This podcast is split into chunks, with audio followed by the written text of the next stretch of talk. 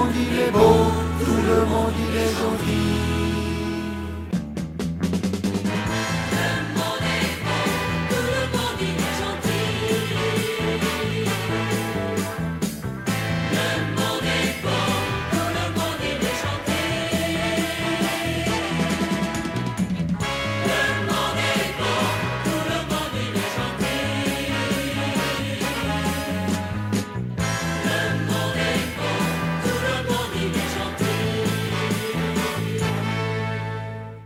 Bonjour tout le monde. Aujourd'hui, nous parlons de la société du risque. L'innovation scientifique, désormais alliée aux forces du marché, nous vend l'idée du progrès scientifique et technique comme étant tous deux garants d'une sécurité de vie étendue désormais sur l'ensemble de la planète. Amélioration de la santé pour tous, longévité de vie accrue pour tous, meilleures conditions de vie matérielles accessibles à tous, connaissances et culture accessibles à tous, le tout caractérisé par une élévation de conscience et de spiritualité émanant de tous. À y regarder de plus près, ces mantras répétés à longueur d'année souffrent cependant de quelques aspérités en termes de vérité concrète. À commencer par le terme de tous, qu'il faudra se dépêcher de remplacer par certains, et de moins en moins nombreux, ce qui ne peut manquer de s'accentuer. Ensuite, que l'augmentation de spiritualité se vérifie surtout du côté de l'immatériel technologique venu s'y substituer. Et enfin, que la prise de conscience généralisée de nos sociétés se traduit surtout en termes de manifestations publiques, de revendications, fort peu suivies de changements de nos comportements, cependant seuls susceptibles d'entraîner un éventuel changement de cap de notre organisation sociale. La clameur d'indignation publique gagne en puissance de réseau en ligne, pendant qu'en ligne nous nous soumettons tous, et de plus en plus, à des injonctions structurelles nous poussant toujours plus en avant dans le chemin du dévoiement et de la perte de dignité, quand ce n'est pas celle de l'autonomie, et la plupart du temps, finalement, conjugués l'un à l'autre. Tous enclins à une crédulité se rapprochant toujours plus du déni, il semblerait pourtant que nous sommes enfermés, et de longue date, dans une vaste et gigantesque imposture intellectuelle, rendue invisible par des artifices de propagande toujours plus efficaces et pervers. Car à l'opposé de toutes ces belles proclamations d'émancipation et d'évolution toujours à venir, sous conditions d'efforts renouvelés à fournir, ce qui en réalité advient de plus en plus est le constat d'un monde en totale perte de sens, et où division et exploitation se multiplient jusqu'à un horizon qui semble devoir se situer quelque part aux confins de l'éternité, dans le sens concret et non religieux du terme. Mais pour en revenir au présent, le nouvel Eldorado qui se dessine est un monde où toutes et tous, isolés les uns des autres en termes de proximité physique effective, notre solidarité humaine serait désormais garantie par une interconnexion généralisée, rendue accessoirement obligatoire par une structure sociale devenue pernicieuse. Ainsi, baignant déjà dans le pétrole depuis de nombreuses décennies, notre salut, hors du fossile, se situerait désormais dans l'électricité où nous sommes désormais tous invités à nous immerger, baignant ainsi en plus dans les ondes, fréquences, microfréquences et autres équivalences de barbarie sophistiquée et organisée, présentées sous l'espèce de nouveau salut que de nouveaux lendemains nous chantent par sirène d'endoctrinement interposé. Certes, le phénomène n'est pas nouveau, et une mise en perspective dans l'histoire courte peut nous indiquer qu'il tend à s'accélérer, et pas forcément dans une meilleure direction qu'auparavant. Car si l'innovation se pose en termes de conditions nécessaires à l'évolution, il semble bien que celle-ci ne parvienne pas à s'étendre à nos possibilités d'imaginer un autre mode de vie, autrement qu'en l'évoquant des éventuels possibles expérimenté dans une multitude d'îlots sociaux dits d'alternatives marginalité, avec, collatéralement, un embourbement généralisé et sans cesse accentué de la masse, empêtrée dans une structure sociale toujours plus complexe et menaçante. De cette mise en perspective dans l'histoire courte, il est question de notre billet d'aujourd'hui. Nous vous donnons lecture d'un extrait d'un livre écrit par Ulrich Beck, professeur de philosophie à l'université de Munich. Paru en Allemagne à l'époque de Tchernobyl en 1986, ce livre, La Société du risque, aura dû attendre 2003 pour qu'une édition traduite en français montre enfin un intérêt à son égard. Le texte dont nous vous donnons lecture est l'introduction de ce livre, écrite par l'auteur. C'était Patrick Rion pour la lecture de cette introduction.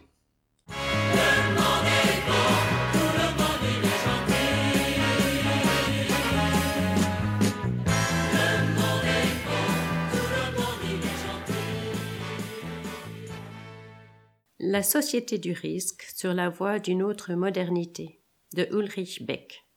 Édition Frankfurt am Main 1986. Lu par Nicole de Montmolin. Le XXe siècle a été riche en catastrophes historiques. De guerres mondiales, Auschwitz, Nagasaki, puis Harrisburg et Bhopal. Et aujourd'hui, Tchernobyl. Autant d'éléments qui invitent à la circonspection dans le choix des mots et aiguise le regard que l'on peut porter sur les spécificités historiques. On a toujours répondu à la souffrance, à la misère, à la violence causée par les hommes, à d'autres hommes, en recourant à la catégorie de l'autre. Les juifs, les noirs, les femmes, les demandeurs d'asile, les dissidents, les communistes, etc. On avait d'un côté des clôtures, des camps, des quartiers, des baraquements militaires, de l'autre les quatre murs de notre chez nous, frontières réelles et symboliques, derrière lesquelles pouvaient se retrancher ceux qui, en apparence, n'étaient pas concernés. Tout cela continue à exister, et en même temps, rien de cela n'existe plus depuis Tchernobyl. Ce que nous a appris la contamination radioactive, c'est que c'en est fini de l'autre, fini de nos précieuses possibilités de distanciation, on peut exclure la misère, on ne peut plus exclure les dangers de l'ère nucléaire. C'est là leur nouvelle force culturelle et politique. Leur pouvoir est le pouvoir du danger qui abolit toutes les zones de protection et toutes les différenciations de l'âge moderne. Cette dynamique du danger, qui abolit les frontières, ne dépend pas de l'intensité de la contamination, ni des divergences d'appréciation sur ses conséquences potentielles. C'est plutôt l'inverse qui se produit. Chaque fois que l'on jauge l'ampleur d'un risque, on envisage qu'il soit universel. Reconnaître qu'il existe une contamination radioactive dangereuse équivaut à reconnaître qu'il n'existe pas d'issue pour des régions, des pays, des continents entiers. L'exigence de survie et la connaissance ou reconnaissance du danger sont contradictoires et c'est cette fatalité qui donne tout son poids existentiel au débat sur les critères de mesure ou de distinction sur les effets à court terme et à long terme. Il suffit de se demander ce qui aurait pu réellement changer dans les réactions si on avait également eu affaire à une contamination de l'air, de l'eau, des animaux et des hommes qui soit extrêmement dangereuse selon les critères administratifs. Est-ce qu'alors la vie, respirer, manger, boire, aurait été interrompu, étouffé par les autorités administratives? Qu'advient-il de la population d'un continent entier lorsqu'elle est incurablement contaminée à différents degrés? Par exemple en fonction de variables entre guillemets fatales comme le vent et les conditions météorologiques, la distance par rapport au lieu du sinistre, etc. Peut-on maintenir en quarantaine des pays entiers ou des groupes de pays? Aboutit-on à un chaos interne? Ou aurions-nous finalement été contraints aussi, même dans un tel cas, de continuer à nous comporter comme nous l'avons fait après Tchernobyl? Il suffit d'énoncer ces questions pour percevoir la nature de cette exposition objective, dans laquelle on diagnostique le danger au moment même où on établit un constat d'impuissance, où on comprend qu'on n'y peut échapper. On voit apparaître dans le monde moderne développé, qui avait tout fait pour abolir les handicaps dus à la naissance, et offrir une place dans le tissu social qui ne dépende que de ses choix propres et de ses performances, un destin entre guillemets ascriptif du danger, un destin d'un genre nouveau auquel aucune performance ne permet d'échapper il s'apparente davantage au destin des États du Moyen Âge qu'aux situations des classes du XIXe siècle. À la vérité, il n'existe plus d'inégalité entre États, pas plus que de groupes marginaux, de différences entre villes et campagnes, de différences d'appartenance nationale ou ethnique, etc. Contrairement aux États et aux situations de classe, ce destin n'est pas placé sous le signe de la misère, mais sous celui de la peur, et il ne s'agit justement pas d'un entre guillemets résidu de la tradition, mais d'un produit du monde moderne, qui plus est au stade de développement le plus avancé. Depuis Tchernobyl, les centrales nucléaires, ultime performance des forces productives et créatives humaines, sont devenues les nouveaux signes avant-coureurs d'un Moyen Âge moderne du danger. Elles assignent des menaces qui transforment l'individualisme de l'âge moderne, qui est simultanément poussé à son comble en son contraire le plus exact.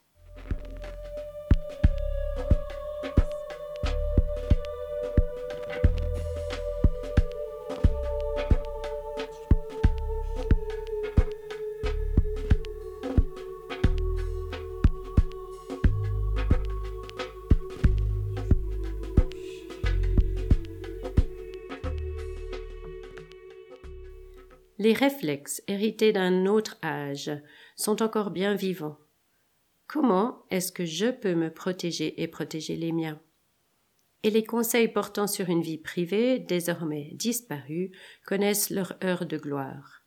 Car on continue à vivre sous l'effet de ce choc anthropologique. On prend conscience de ce que les formes de vie civilisées dépendent de la nature que l'on appréhende désormais dans son caractère menaçant. Or, cette dépendance avait été abolie par toutes nos catégories. L'indépendance et la vie personnelle, la nationalité, l'espace et le temps. Très loin à l'ouest de l'Union soviétique s'est produit un accident. Rien de voulu, rien d'agressif, plutôt un événement parfaitement évitable, qui, malgré son caractère exceptionnel, reste normal et même humain. Ce n'est pas une défaillance qui produit la catastrophe, mais les systèmes qui transforment le caractère profondément humain de l'erreur en d'incompréhensibles puissances de destruction. On en est réduit à évaluer les dangers à l'aide d'instruments de mesure, de théories et surtout d'absence de connaissances, y compris de la part des experts qui venait de proclamer le règne décamillénaire de la sécurité nucléaire, et qui souligne maintenant, avec une époustouflante assurance toute neuve, le danger extrême qu'il prétendait ne pas exister. Ce qu'il y a de frappant là-dedans, c'est l'étrange mélange entre nature et société, dans le cadre duquel le danger passe outre tout ce qui pourrait lui opposer une résistance, c'est d'abord la figure hybride du nuage radioactif, cette instance de la civilisation transformée en puissance naturelle, dans laquelle histoire et météorologie se fondent en une unité tout aussi paradoxale que surpuissante. Le monde entier, relué par les réseaux électroniques, a les yeux fixés sur lui. L'espoir qui subsiste en un vent favorable donne alors mieux que ne le feraient bien des discours toute la mesure de la détresse d'un monde extrêmement civilisé qui a installé à ses frontières des barbelés et des murs, des forces militaires et de la police. Un mouvement non favorable de ce même vent, un peu de pluie, quelle malchance, et l'impuissance s'installe. On est incapable de protéger la société de la nature contaminée, incapable de cantonner le danger radioactif dans l'autre de l'environnement. Cette expérience, qui un instant a fait voler en éclats ce qui faisait nos vies jusqu'alors, refait l'impuissance du système industriel mondial face à la entre guillemets nature industriellement intégrée et contaminée. L'opposition entre nature et société est une construction du XIXe siècle qui servait un double objectif. Elle permettait de dominer et d'ignorer la nature. En cette fin du XXe siècle, la nature est soumise et exploitée, et elle qui était un phénomène externe s'est transformée en phénomène interne. Elle qui était du donné est devenue du construit.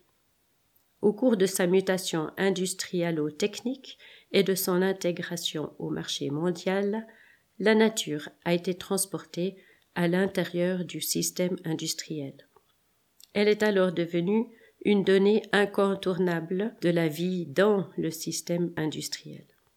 Dépendre de la consommation et du marché, c'est à nouveau, sous une forme nouvelle, dépendre de la entre guillemets nature, et cette dépendance immanente du système de marché par rapport à la nature devient, dans et avec le système de marché, une des lois de l'existence au sein de la civilisation industrielle. Nous avons appris à répondre aux menaces de la nature externe en construisant des cabanes et en accumulant des connaissances. Mais nous sommes livrés quasiment sans défense aux menaces industrielles de cette seconde nature intégrée au système industriel. Les dangers deviennent les passagers aveugles de la consommation normale. Ils se déplacent avec le vent et l'eau, sont présents en tout et en chacun, et pénètrent avec ce qu'il y a de plus vital, l'air que l'on respire, la nourriture, les vêtements, l'aménagement de nos lieux d'habitation, toutes les zones protégées du monde moderne, si bien contrôlées d'ordinaire. Puisqu'après l'accident, toute stratégie de protection ou de prévention du danger est quasiment exclue, la seule chose qu'il est apparemment possible de faire est de nier. Une tentative d'apaisement qui fait peur et dont la charge d'agressivité croît proportionnellement à la passivité de cette terrible universalité de l'exposition au risque. Le danger est à la fois inconcevable et imperceptible, et, eu égard aux risques résiduels existant réellement, ces caractéristiques sont les complices les plus efficaces de cette activité résiduelle.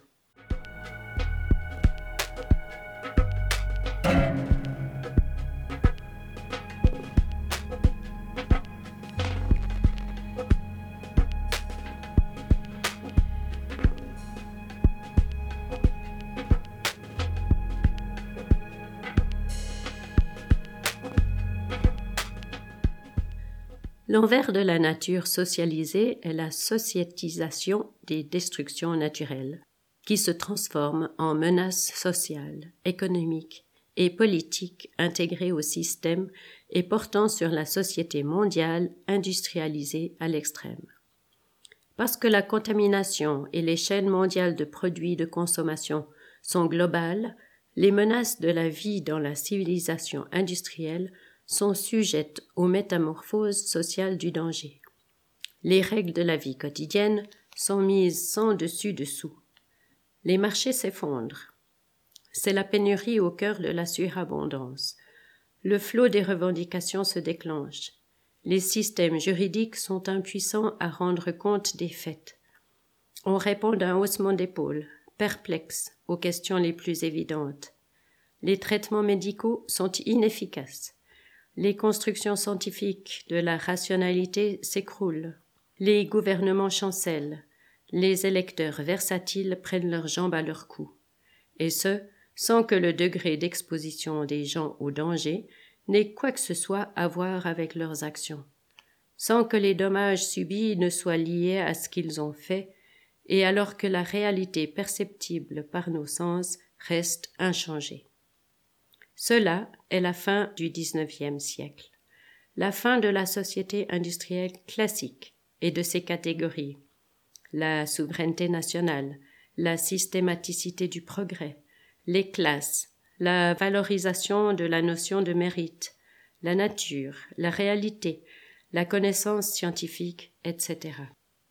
Mon discours sur la société, entre parenthèses, industrielle du risque entendu aussi en ce sens et essentiellement en ce sens. Idée avancée il y a plus d'un an et qui a rencontré une importante résistance de la part des voix internes et externes, a aujourd'hui un amer arrière-goût de vérité.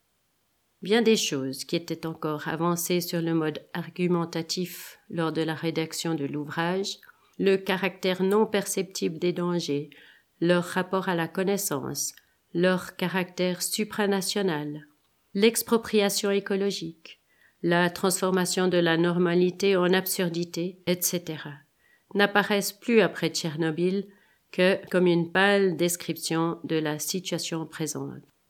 Ah, si tout cela avait pu rester l'évocation d'un futur qu'il se serait agi d'empêcher d'advenir.